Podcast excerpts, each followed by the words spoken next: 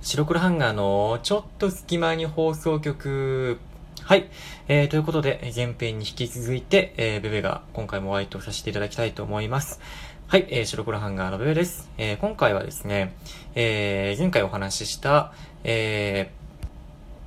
ー、今話題の、えー、映画、ミッドサマーについて、えー、僕のね、えー、見た感想を中心に今回お話ししていきたいと思います。前編では、どちらかといえばこう、あらすじというかね、えー、こういう話で、まあ、こういうことが起こるんだけど、まあ、こういうところが見どころですよ、みたいな。まあ、映画レビューというよりかは、映画紹介みたいなね、えー、感じで進めてきましたけども、今回の後編は、僕の感想を中心でね、ぶっちゃけじゃあどうなのよと、えー、見てみて結局どうだったのっていうところをね、お話ししてみたいと思います。前編まだ聞いてない方はぜひね、前後編でお聞きいただけたらなと思います。では、はい、えー、ではやっていきましょう。まあ、えー、結果としてね、あの、見てどうだったかっていうと、僕としては、あの、正直言うと、もう一回、あの、見に行くかもしれないですね。ぐらいの、あの、感じはありました。まあ、というのも、僕は大体その、自分が見に行くってなった映画って、基本的には、あの、前情報ほとんど入れないんですよ。まあ、僕が今、例えば見に行きたいと思ってる、あの、ハーレークイーンのね、3月20日に公開する映画とかも、予告編とか結構公開されてるんですけど、全然見てないんですよ。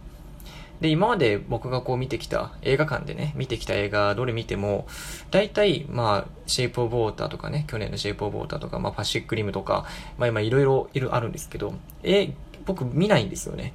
その、あ今までのその PV を。で、それはなんでかっていうと、なんていうその全く前情報なしで楽しみたいなっていう。せっかく見に行くんだったら、その、結局 PV って、なんていうか面白いところを詰め込んでるっていうこう感じだと思うんですよ。ネタバレなしだけど、ネタバレはもちろんないけど、映画の中の、こう、引きつけられるようなシーンを詰め込んでるってことなんで、それを先に見ちゃうと、映画を見た時に、ああ、これ PV のあのシーンだなとか、このシーンが、このキャラクターがまだ生きてるってことは、あ、PV ではなんかやられそうだったから死んじゃうんだなとか そういうの連想しちゃうんですよね。だから僕は極力 PV は、えー、見ないで、あの、今まで、こう、映画を見てきたんですけど、それはこのミッドサマーも同じで、あの、ほとんど、ほぼほぼ、あの、ホラー映画でちょっともう変わってるよっていうところぐらいしか情報を入れないで見に行ったら、それはもう大正解で、その予期せぬ展開の連続で、もう、気持ち悪いんですよね。気持ち悪い展開の連続なんですけど、やっぱその知らないところで、あの、次どうなるんだよな、だろうだろうなってところですごく楽しめた。っていうのが、あの、一つありましたね。で、内容に触れると、まあ、確かに気色悪い。あの、もう本当に、あの、ある人から見たらきっと、まあ、大多数の人がそう思うのかもしれないけど、いや、めちゃくちゃ気色悪い映画だったなって。マジで見なくてよかったなって。うん。うわ、ご飯食べれねえよ、みたいなね、風に思う方が特に、まあ、グロテスクに耐性がない方とか、まあ、どうなんだろうね。うん、そうとか、例えば、あの、ゾンビ映画とか、そういう血がブシャブシャ出るような、ブシャブシャ、ビシャビシャ出るような映画っていうのは、あらかじめ、そういうシーンが来るなって分かってるから、身構えられるんですよね。だからその、そうっていうのはその、殺人ゲームというかね、あの結構グロテスクな、まあ映画なんですけど、猟奇的な。でそのそうだったら、人が例えば、あの、真っ二つになって死んだとしても、まあそういう映画だからっていう風にもう割り切れるというか、それを見に来てる人もいると思うんですよね。ただ今回のミッドサマーっていうのは、その中でも、あの、明るいまあ、白夜が舞台なので、まあ、終始、まあ大体明るい、あの、空間の中で、あの空が明るい中で進んでいくっていうところがまた異端なところで、その中に、猟奇的な、ちょっと、まあ、グロテスクだったり、ちょっと目を背けたくなるような、ちょっと胸くそが悪いというかね、シーンが挿入されてる。っていうところで、あの、かなり見る人としては、まあ、想定外のところで、あの、変な、その、ちょっとやばいシーンが来たりするんで、それが始まって、そのシーンがだんだんだんだんこう、増えていくというかね、その、連続していくと、気持ち悪さが増大してくんですよね。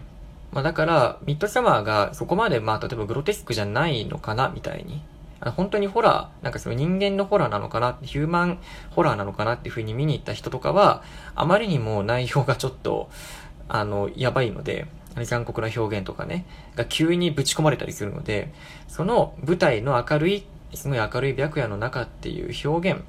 すごい綺麗なんですよ、舞台は。そのスウェーデンのね、すごい綺麗な場所なの。うん、ああ、いいなって、ここで寝っ転がったら気持ちいいだろうな、みたいなね、場所なんですけど、そこのギャップとかもあって、まあ、きっとすごく気色悪く感じてしまうんだろうなって。まあ、それはきっと監督も狙ってるところだと思うんですけど、まあ、でもそれが僕としてはすごい気持ちよくて、まあ、変態だけどね。僕としては、その明るいところと、その気持ち悪さ、グロテスクだったり、その表現がミスマッチしてるんだけど、普通はありえないようなところなんだけど、それが気持ちよくて、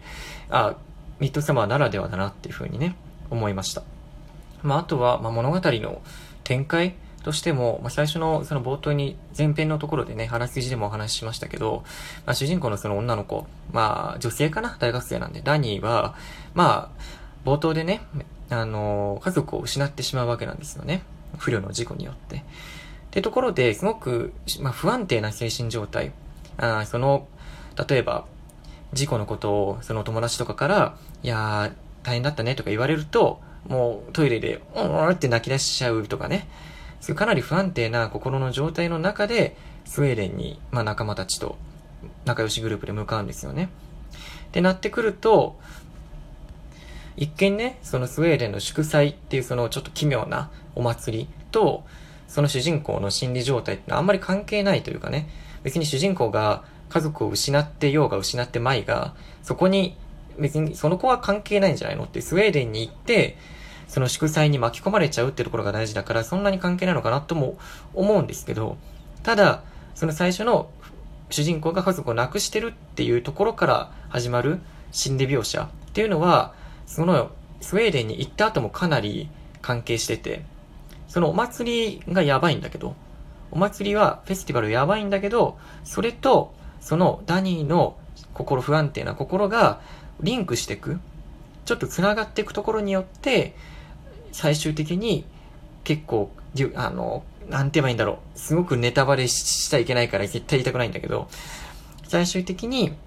あの、衝撃の結末に、ハリウッド映画の文句みたいだけど、よくある。衝撃の結末に向かっていくというところなんですよ。だから、もう本当にただただグロいとか、ただただ、まあ、あの、猟奇的とか、そういうわけではなくて、見終わった後に、あ、これこうだったのかなとか、あそこの、なんであのキャラクターをこういうことしたんだろうとか、そういう考察をね、したくなるような映画だなと思います。うん。だから、あの、ぜひね、まあ、グロテスクに耐性がある方とか、まあ、ホラーが、まあ、ちょまあまあ大丈夫だよ。そんなにホラー、ホラーホラーしてるわけじゃないので、どちらかといえば猟奇的な面、気持ち悪さが多いところ、気持ち悪さっていうのはその、不気味なっていう意味を含めてね、視覚的なところだけじゃなくて、っていう部分が多いので、それが、まあ大丈夫だっていう方は、ぜひね、見に行っていただきたいなと。これは映画史に残る一本なんじゃないかなと、いろんな意味でね、思います。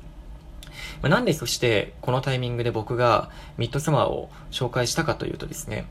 3月の13日金曜日から、なのでもう昨日配信日から言うと14日に配信してるので13日、昨日からなんですけど、あのね、R18 番がね、公開されるんですよ。今までは R、確かね、R15 指定だったと思うんですよね。15歳以上みたいな。そこが今回は、なんとですね、ディレクターズカット版。だからちょっと長くなってる100にゃ、100な、100にゃにゃ10分って、170分の、あの、グロテスクが増えてるのかわからないけど、ディレクターズカット版 R18 プラス版が、なんと13日から公開されてるんです。うん。で僕は、あの、ミッドサマーを見て、見終わった後に、あの、あ、焼肉食いてえなって思ったんですよ。うん。で、その考え、あ頭にそれが浮かんだ瞬間に、俺やべえやつだなって思ったんですよね。なので、あの、僕はね、そのある18番をぜひね、見に行きたいと思っております。あれ見て焼肉食いたいなって思うやつはね、マジで頭はいかれてると思う。だからもう本当に僕は頭いかれてるんですけど、あの、そういうね、これから見に行く方は、ぜひね、R18 番を見に行った方がきっと、まあ、監督が伝えたかったこととかは見られるんじゃないかなと思います。ただ、まあ気になってるけどそこまでちょっとグロいのはっていう方は、まあ今ね、公開している R15 番を見に行っていただけたらなと思います。まあ、どっちもグロいんですけどね。はい。ということで、前編後編にわたってお送りしましたミッドサマーの、えー、ご紹介とレビューでございました。はい。お相手は白黒ハンガーのベベでした。じゃあね。